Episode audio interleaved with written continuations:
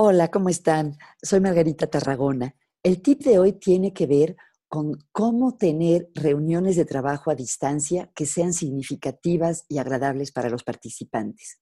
Estaba leyendo una entrevista muy buena con la doctora Jane Dutton de la Universidad de Michigan, especialista en organizaciones positivas, y comentaba cómo la sensación de no pertenecer a un equipo de trabajo es un problema muy común incluso cuando la gente trabaja cara a cara en el mismo lugar.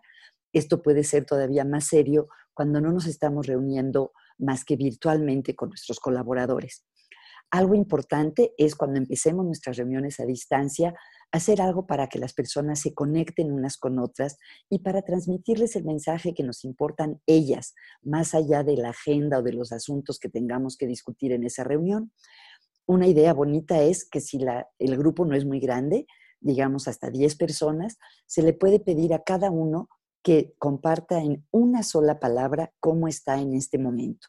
Eso conecta a la gente al momento y al resto del, equipo. Si el grupo es muy grande, lo que se puede hacer es decirles que pongan en el chat una palabra que describa cómo están en este momento y después darles un minuto para que lo vean eh, y puedan darse cuenta de cómo están sus compañeros. Esto contribuye a que las personas se sientan conectadas y que importan. Otra manera bonita de empezar una reunión es pedirle a cada persona que comparta algo que ha ido bien desde la última vez que se vieron. Eso generalmente crea un ambiente positivo y sabemos que un ambiente emocional positivo facilita la productividad en el trabajo. Espero que esta idea les sea de utilidad.